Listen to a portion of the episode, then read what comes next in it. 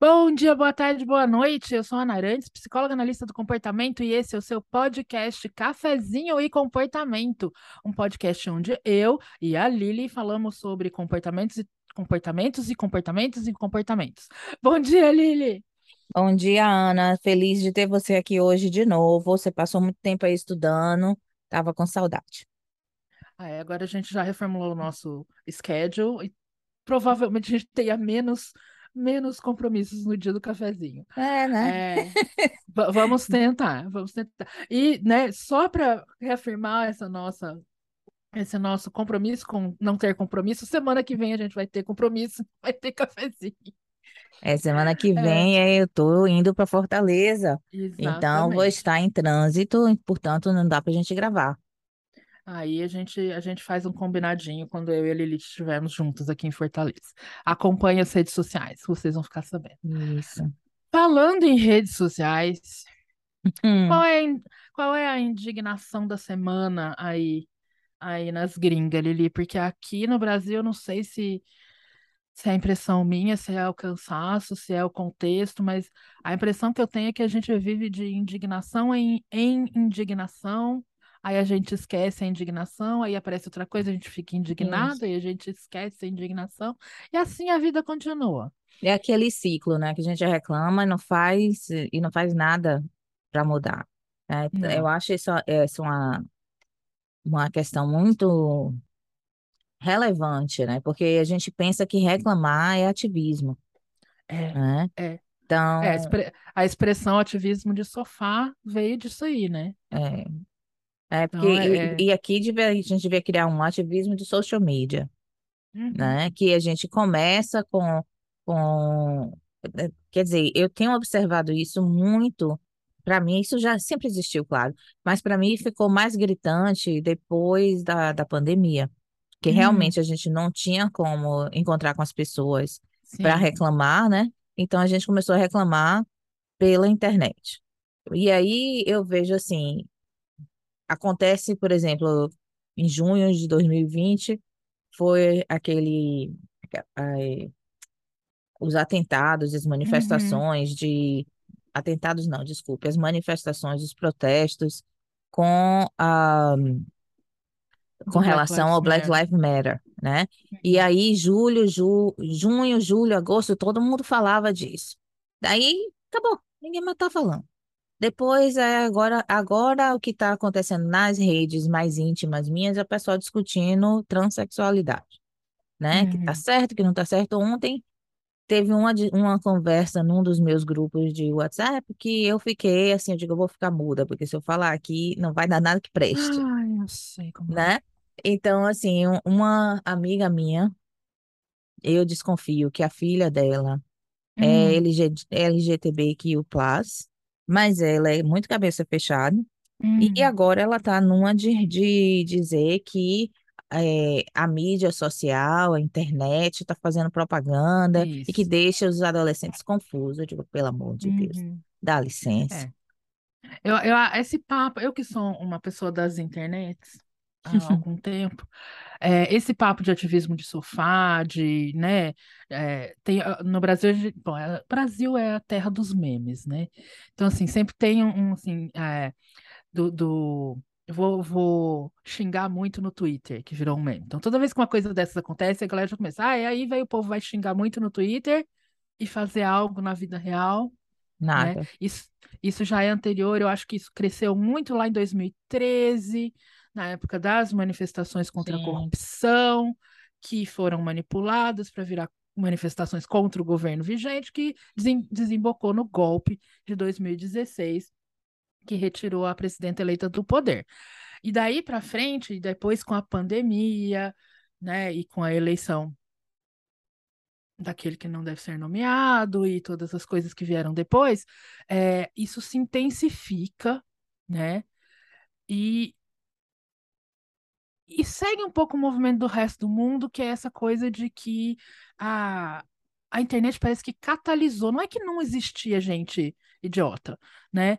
A internet faz com que as pessoas idiotas se encontrem umas às outras e se reúnam, e isso cria um certo né? Dá uma sensação de poder para essas pessoas. E, e... e aí, o resto de nós, em vez de fazer alguma coisa, do tipo impedir gente idiota de falar muito no Twitter, a gente fica só sentada no sofá reclamando e, né? E, fazendo... não, e, e, ainda tem aquela, né, que eu acho que o, o, a internet que ela trouxe de que alimenta isso aí é o mediatismo, né? Então, vamos Sim. dizer, é, tem um buraco na, rua, na frente na rua, eu passo com o meu carro, por o meu pneu, lá vou eu reclamar na hora, eu vou no uhum. Instagram, no Facebook, no que seja, falar mal da prefeitura.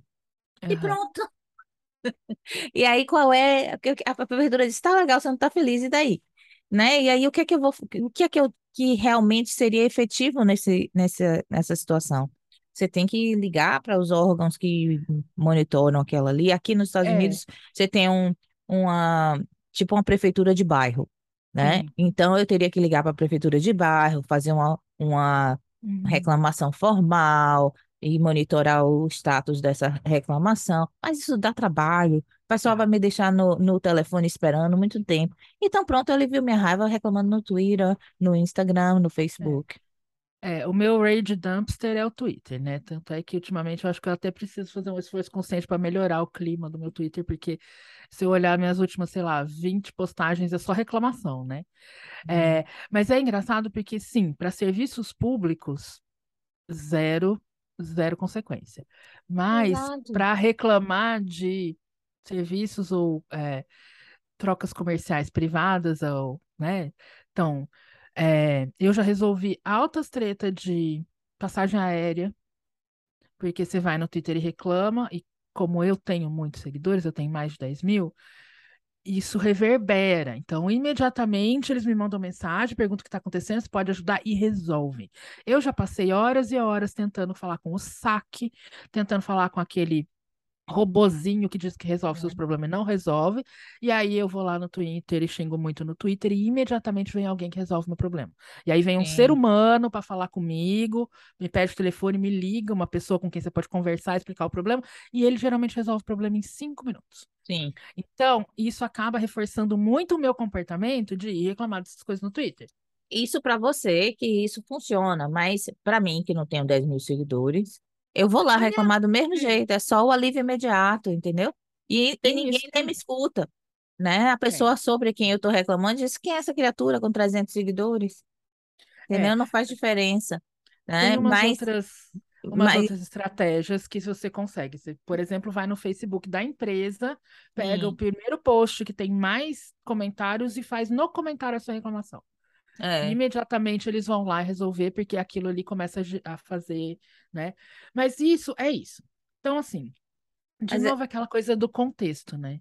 Sim, e em é, que é contexto funciona e que contexto não serve para nada, serve só para gente, né, emitir uma esquiva da nossa sensação de indignação, é, pronto, e, fiz alguma coisa. E, e, tem uma coisa aí, né, que eu, na minha experiência que eu estou vivendo é assim, olha, eu estou tentando ser uma pessoa melhor significa? Tentando ser uma pessoa mais paciente, gritar uhum. menos, né? Essas coisas. Né? Então a gente tenta, né? Dá dizer que consegue é outra história. Mas vamos dizer, Ana quase engasgando o café aqui agora, vocês precisavam ver. Saiu pelo nariz aqui. É igual aquela figurinha da pessoa dando risada do café para todo lado, foi Ana agora. Mas de qualquer forma, Ai, aconteceu uma situação comigo no meu provedor médico. E eu fui fazer um exame, eles precisavam de um, um procedimento que precisava da, da autorização do plano de saúde. Uhum. Foi no final de maio. Aí eles disseram, precisava a, a autorização. Chegou junho, esse pessoal não me ligou, né? Até o meado de junho eles não me ligaram. Eu estava me preparando para ir para o Brasil, aí eu dei uma ligação só. E aí, o negócio está pronto? Ah, a gente está esperando, não sei o quê. Tá bom. Fui para o Brasil, passei um mês no Brasil, não liguei. Quando eu voltei do Brasil, e aí, o negócio está pronto? Não, não está pronto. É, teve alguma falha, não sei o quê. Fica esse a, o consultório médico botando culpa na, no plano de saúde uhum. e fica esse leve trás, né?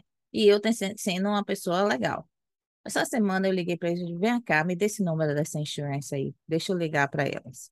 Aí liguei, chegou lá, não tinha informação nenhuma minha. Liguei de volta para a médica e digo, olha, Eu falei com eles, não tem minha informação, vocês estão me enrolando há um mês, vocês se resolvam entre vocês, porque alguém vai sair processado nessa história. Uhum. Entendeu? Então, eu quero, a partir de hoje, uma, uma, um relatório diário do progresso desse negócio. Do contrário, vai ter alguém processado aqui e não vai, e eu, vocês decidem aí quem é que vai ser, né? Falei bem assim. Pronto. Dia seguinte o negócio está resolvido. Então tem isso, entendeu? Que esses comportamentos a Reforça, gente tenta gente, ser uma pessoa é. legal, but the É. bitch is rewarded. The bitch is rewarded. E eu acho que tem outro, outro ponto de vista, outro lado dessa moeda aí também, Lili, que é, a gente tenta, né, ser cordata, ser racional, ser educada, ser gentil, ser, ter compaixão. Eu tenho muita compaixão pela mocinha do telemarketing, essa é a pessoa que eu Uhum. quero. Eu já primeiro, olha, me desculpe, eu sei que isso não é culpa sua, mas infelizmente neste momento você representa a empresa. Então, daqui para frente você, né, não leve pessoal, o que eu vou falar é sobre a empresa. E aí eu desço o cacete, né? Uhum. É, e, e, assim, tem algumas coisas que. É, é, bom, empresa não perde dinheiro, né? Então a gente sabe que se os processos estão vigentes é porque geralmente eles estão funcionando do ponto de Uhum. vista de fazer com que. Porque eu imagino que muita gente desiste no meio do caminho, né? Porque é tão Sim. complicado. Mas, assim, é só você ameaçar, cancelar o serviço, ou aqui no Brasil, fazer uma reclamação no Procon ou na agência reguladora, né, na Anvisa ou na, na ANS ou na agência que regula o serviço que você está reclamando, que as coisas se resolvem. Mas a gente tem que também, olha, Ana, aí eu acho que é igual a, para falar de uma coisa que as pessoas entendem mais, né? É igual quando a gente fala com os nossos filhos. Vá fazer, se não isso, aquilo, aí a gente faz as promessas do, do, do punishment, né? Meu marido gosta de fazer assim, vai ficar um mês sem videogame. Uhum. Aí eu olho para ele e digo assim, vem cá, a punição é para criança ou é para mim? É, né? Entendeu? Porque você vai trabalhar, tá o dia inteiro na rua, quem tem que estar aqui distraindo ele sou eu. E ainda que eu tolerasse, entendeu? A Uhum. criança ficar um mês sem. Ele sabe que não vai ficar. Não vai. Não vai ficar, vai não aguentar? chega a um mês. Então, essas ameaças vazias, né? É. A, a pessoa aprende que não vai para lugar nenhum. Então, quando a gente diz assim, vou ligar para o Procon, ligue mesmo. Eu, bom, eu ligo, né? Então, é, eu já tive companhia telefônica me devolvendo, cancelando a, eles mesmos se ofereceram para cancelar o contrato sem nenhum ônus, me devolverem o dinheiro do modem que eu tinha comprado. Porque eu fiz um inferno tão grande de denúncia na, na Agência Nacional de, de Comunicação lá, que eles resolveram que não valia a pena. Eles tinham menos problemas se eu não fosse mais cliente deles. Uhum, Sabe assim? uhum, me pediram milhões de desculpas, me devolveram meu dinheiro, cancelaram meu contrato sem aquele, né, que você tem que pagar, uhum.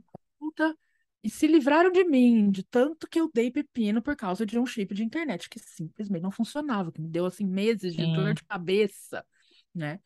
É, mas eu acho que essa é a indignação que é, motiva de alguma forma a ação, né? Diferente dessa indignação por coisas abstratas ou maiores que a gente ou que não nos afetam na carne Diretamente, exato. diretamente, né? Né? Então essa semana nós tivemos um exemplo clássico disso aqui no Brasil na nossa bolhazinha, né? Um Uhum. certo colunista, um certo é, desses que emitem opinião sobre todas as coisas, ou seja, né? Falando do que não sabe. a extensão de um lago e a profundidade de um pires, né? Sobre qualquer assunto se mete a falar porque tem um título de filósofo. Então, é, o, o Luiz Felipe Pondé fez esse texto na coluna semanal mensal dele na Folha de São Paulo, que é um jornal de imensa circulação no Brasil, um dos jornais mais importantes do Brasil, infelizmente fazer o quê? E uma coluna de quatro, três, quatro parágrafos sobre. Ele resolveu falar sobre autismo, sabe lá por quê. Na verdade, a minha hipótese, e eu acho que a minha hipótese é bem válida, é que controvérsia vende, controvérsia gera engajamento. E é, né? As Olha aqui a gente falando disso, né? as pessoas sabem disso. Controvérsia gera Uhum. engajamento.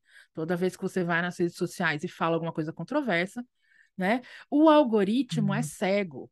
o algoritmo, ele não faz julgamento crítico. O martelo do meu vizinho tá me deixando enlouquecida. Você tá escutando aí a, Não, a bateção? não. Porque tá uma bateção na parede aqui. Mas, enfim. Então, assim, o algoritmo, o que que ele faz?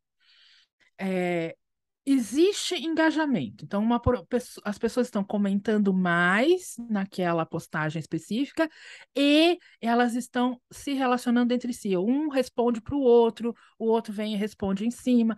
Esse é, movimento é que o algoritmo capta. Quando ele capta isso, ele fala: opa, isso aqui está tendo engajamento, então vamos jogar para mais gente ver. E aí mais gente vê, tem mais engajamento e vira, né? Uhum, uhum. esse impulsionamento. Mas o algoritmo, ele não tem raciocínio crítico. Ele não sabe se esse engajamento é um engajamento positivo, racional, que vai Uhum, gerar uhum. alguma, alguma discussão decente, né? Uhum. Geralmente a gente um xingando o outro e ninguém discutindo o que realmente importa. Exato. Então, esse tipo de texto, de, de mídia, de é, postagem, né, que essa coluna gera, é altamente, potencialmente muito engajador. Então é por isso que essas pessoas que é, vão começam a perceber que se tornam irrelevantes, elas imediatamente reagem desse jeito, porque elas precisam de um hype muito forte, tipo um boom de uma Quando as vez. pessoas começam a ficar irrelevantes, elas chamam as outras de irrelevante, né, Ana? Ah, é isso. Mas essa parte aí, a, a irrelevância que merece um, um vídeo feito às 5 horas da manhã, para mim é a coisa mais maravilhosa do mundo. É, então, as pessoas fazem esse tipo de comentário, ou escrevem esse tipo de opinião, motivado muito provavelmente, né, pelo engajamento da, da, da controvérsia. Mas nesse textinho do Pondé, ele falava que autismo virou um hype porque o capitalismo se apropriou da, da, da moda de ser neurodivergente, porque a neurodivergência é boa para o capitalismo, no sentido de que são gênios que fazem as coisas mecanicamente e numa frequência muito alta, mas que é, essa mo- monetização do sofrimento psicológico, na verdade, é causado porque as pessoas não olham para o lado triste do autismo, que é essas pessoas ficaram autistas porque as mães A não filha amam o mãe. suficiente. Quer Então, dizer, tudo isso, criatura. a ideia, a ideia geral era isso. Olha como as mulheres que não servem ao seu papel de maneira competente, logo não criam seus filhos com todo o amor e sacrifício do mundo, geram monstros que vão fazer com que o capitalismo se fortaleça. Se a gente for E, e- resumir o texto do Pondé, foi isso que ele disse. Assim, uma pataquada, uma, uma coisa absurda, sem pé nem cabeça, que você tem que ler o texto 20 vezes para abstrair a ideia, porque é mal escrito, porque é aquela coisa de gente muito importante, muito intelectual, que se não escreve tudo confuso, tudo cheio de Uhum, reviravolta, uhum. né? Que é um texto assim que se você ler o texto e entender de primeira, não vale a pena, porque, né? Quer dizer que o autor não é burro. É, então, Mas aí o que aí. aconteceu, né? E foi para Limelight, né? Todo mundo falando desse texto, todo mundo falando dessa pessoa, uma pessoa que eu não sabia nem que existia, né? De repente está todo mundo falando sobre exato. essa pessoa. Aí, aí, aí uma outra questão é, então duas questões que eu estou pensando aqui. Uma é, o- é o poder do engajamento, né? Então eu ativamente não cliquei, não li, porque eu não queria dar ibope né? Uhum, Eu estava escutando, as- algumas pessoas me mandaram o print da tela, eu li o print da tela, né? Mas é, eu não fui lá clicar no coisa para não dar aham, ibope, né? E principalmente para não dar ibope e, e fazer isso global, né? Porque enquanto tá ali na, na uhum, panelinha do Brasil, quando vê que uma pessoa fora do Brasil clicou, vai, o algoritmo vai mandar para cá. Então eu ativamente é. não cliquei, né? Teve isso. Outra coisa é como essas, se a gente for parar para pensar, esses textos, essas, essas controvérsias que indignam a gente, como elas estão ligadas a questões de DEI, né? Diversity, Uhum, Equity and Equality, né? Inclusion, é, desculpa. Diversity, Equity and Inclusion. Quer dizer, diversidade, equidade e inclusão. Então, o isso. que que a gente está falando aí? A gente tem, nesse caso aí, tem tudo, né?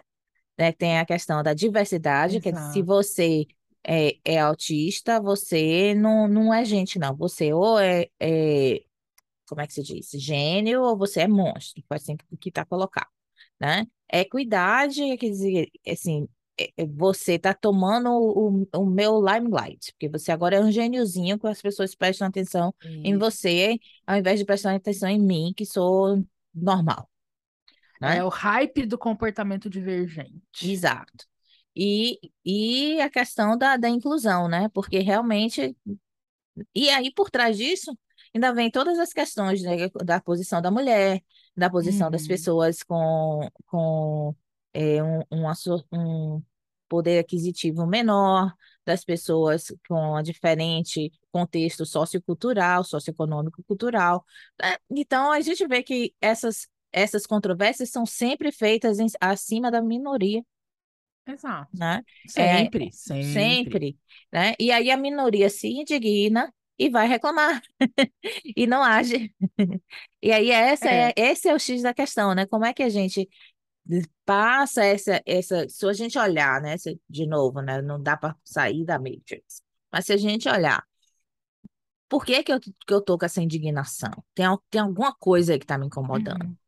Né? Então, quando tá, tá aqui me incomodando, o quê? É que ele falou mal da população autista, é que ele falou mal das mulheres, que ele falou mal das pessoas que cuidam das pessoas com autismo, que ele, certo? Essas coisas todas estão me incomodando. O que é que, e o que é que eu faço a partir desse incômodo? Eu tenho uma de duas opções. Eu vou di- tentar diminuir meu incômodo, então vou reclamar aos ventos, Uhum. Ou eu vou me conectar com quem importa aqui nessa situação né? Então, quem é que importa é a população autista, são as mulheres, as pessoas que trabalham com a população autista, né? E como é que eu me conecto com essas pessoas?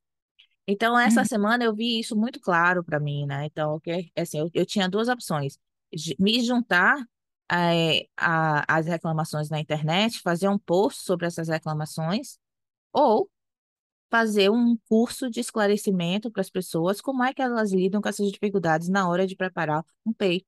E eu resolvi Uhum. fazer isso, entendeu? Que eu, É. eu resolvi fazer um serviço.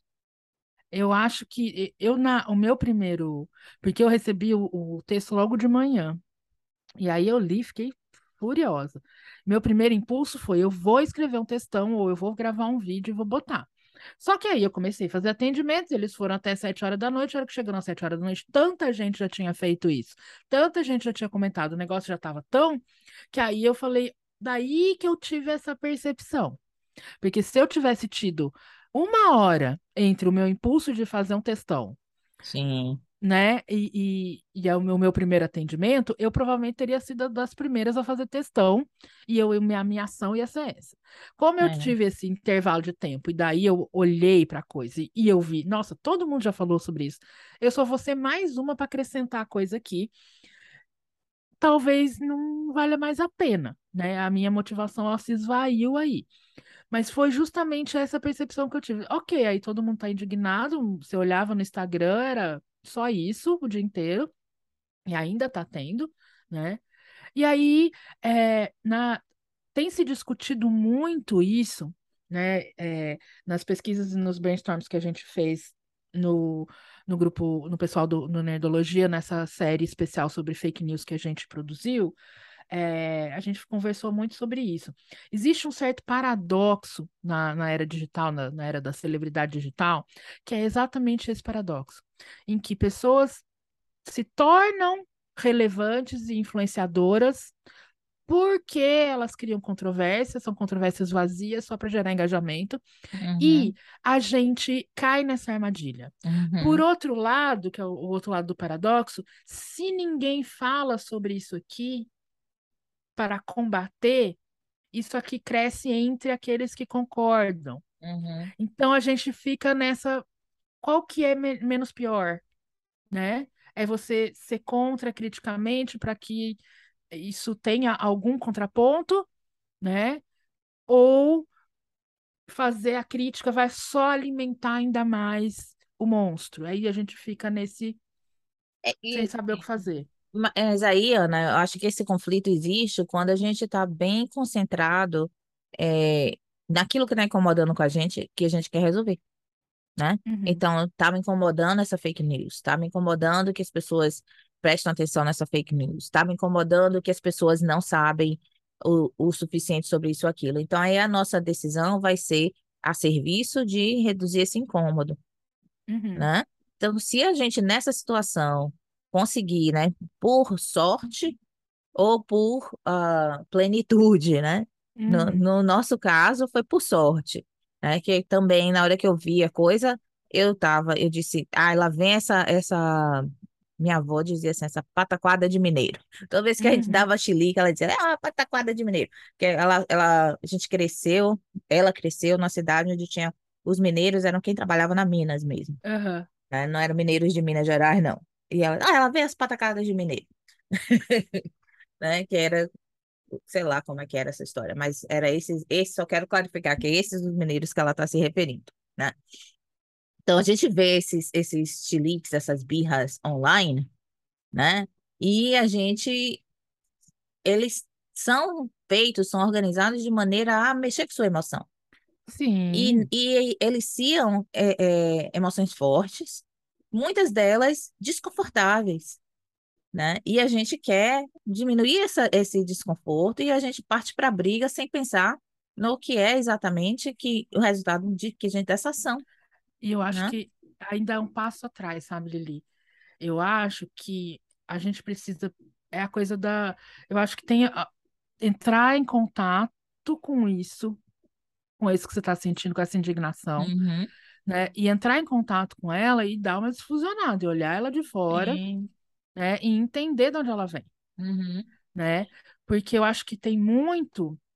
é, é, porque senão a gente cai numa coisa assim, que toda reação não é boa. Uma sim, coisa claro, é a reação, né? Não compare, né, a reação do oprimido com a violência do, daquele que o oprime. Não é a mesma coisa. Então, reagir com raiva, reagir com indignação quando, né, você foi atacado e está sendo oprimido, está numa situação em que você está tendo o seu, é, o seu poder cerceado ou retirado de você, é absolutamente legítimo. E eu acho que é a uma das, viabilidade, né, Ana? né? E está Exato funcionando para mim nesse momento, tá tá assim, funcionando e é, e é precioso, e isso precisa ser, essa raiva precisa ser conduzida para uma uhum, ação, um uhum, compromisso, né? Outra coisa é a, a- o contra-controle, outra coisa é o, isso é o contra-controle verdadeiro, né? Outra coisa é a reação do opressor, a reação do privilegiado, quando se vê ameaçado de perder um privilégio, ou quando, né, é, quando aquilo que ele fez causou uma reação hum, do oprimido, né? Então, assim, é aquela coisa que a gente sempre, sempre fala, né? Então, por exemplo, é, quando é um homem fazendo uma crítica, é porque ele está, né, exercendo a sua intelectualidade no seu direito de dar uma opinião racional sobre um assunto. Quando uma mulher faz uma crítica, ela está tendo um chilique, exato, exato, né? né? É, quando um homem fala sobre as suas conquistas ou sobre as suas competências, é porque veja como ele sabe se colocar. Quando uma mulher demonstra competência ou fala sobre as suas, as, seus achievements, as suas conquistas, ela está querendo se mostrar, está querendo ser É, arrogante, uhum, né? Então, precisa entender se essa sua reação é uma reação de lugar de privilégio ou é uma reação de quem foi atacado e foi oprimido. sim, Eu acho que essa é a primeira coisa que a gente tem que entender quando a gente dá hum, essa olhada de fora para, né, sente isso. Nossa, por que que eu fiquei tão emputecida, né? exato, Ah, porque tem alguém pisando nos meus calos, tá querendo, tem alguém querendo tirar o meu lugar, tem alguém querendo, né, de alguma forma, é, é, fazer com que o meu sisteminha aqui, que tá tão confortável para mim, saia do lugar. E esse sistema tá confortável para mim porque eu tô banhada em privilégio ou porque eu fui oprimida? Tá? Eu acho que essa é a primeira pergunta. E eu acho, para a gente continuar na, na linha de ACT, né, tem essa, esse, esse dizer, né, que o, o Steve Reis fala, tem sempre os dois lados da mesma moeda. Um, a dor aponta para um valor, né? Então, se Uhum. você está indignado, né? Se você tem um incômodo com aquilo que está acontecendo e você está indignado, né? Por baixo dessa indignação tem uma coisa que é muito importante para você. Vai olhar para essa coisa aí, Exato. né? É, é, e eu acho que, que quando. É, e eu acho que uma das outras coisas também que eu pensei muito quando eu não fiz um textão, além de eu ter, já tá, já tá tarde da noite, eu tá cansado, é, foi a minha percepção de que as pessoas que têm o lugar de fala aqui já estão se pronunciando. Isso, Não, não me cabe. Exato. Talvez me coubesse falar sobre a parte em que ele foi extremamente machista e misógino, né? Mas as pessoas da comunidade autista já estavam se pronunciando, já estavam no lugar, Hum. né, da pessoa que foi ofendida e oprimida, se colocando e reagindo. Então, eu acho que E, isso também é muito importante, a gente sim. perceber quem Pra realmente gente precisa também não replicar, né? E tá só querendo likes, né? E Exatamente. uma outra coisa também aí é, como você está falando, a pessoa que foi diretamente ofendida está se defendendo. Então, qual é o meu papel agora? É dar o suporte Exato, a essa pessoa. exato. É dar o suporte. E aí a gente tem que ver dentro dessa situação como que a gente faz é, Uhum, esse suporte ser efetivo, não é uhum, isso? sim, sim, né? É, é, eu acho que é, internet é, é, é, é difícil, porque é, é isso que você falou, é tudo muito imediato, né? Os uhum. reforçamentos são muito imediatos, estão numa magnitude muito grande. E, Então, e a a duração é, é bem efêmera, né? Porque super. as coisas, assim, é, a gente está falando disso aqui hoje, quem estiver escutando, hoje é o quê? Dia 2 de setembro de 2022. Quem não estiver escutando isso aqui, dia 12 de setembro, quer dizer, do que você está falando, tô nem, não, não tô sabendo. É, é, Quer é. dizer, já, Não, já semana que acabou. vem. E é É, isso, semana que vem vai ter outra indignação. exato. Semana E que aí, vem vai ter ou uma celebridade ou um político que fez alguma coisa super capacitista, ou que foi Uhum, é, misógino, ou que foi racista, ou vai ter uma alguma ah, série de TV ou filme ou música que tem alguma coisa. E aí a gente vai de, e é assim a gente vai de indignação em indignação. Eu acho que a indignação e, tem seu lugar quando ela contextualmente faz faz sentido, né? Ela produz mu- mudança, ela influencia comportamento. Mas se ela é indignação pela indignação e não produz mudança, não Uhum, influencia comportamento, para que que ela serve? exato. É, então, eu acho que a gente tem que prestar atenção aí, né, nessa, do mesmo para a gente não estar surfando nessas, nessas manchetes, né, que, É. que indignam as pessoas, e aí a gente passa o nosso tempo surfando. Vou aqui reclamo sobre isso, vou ali reclamo sobre aquilo.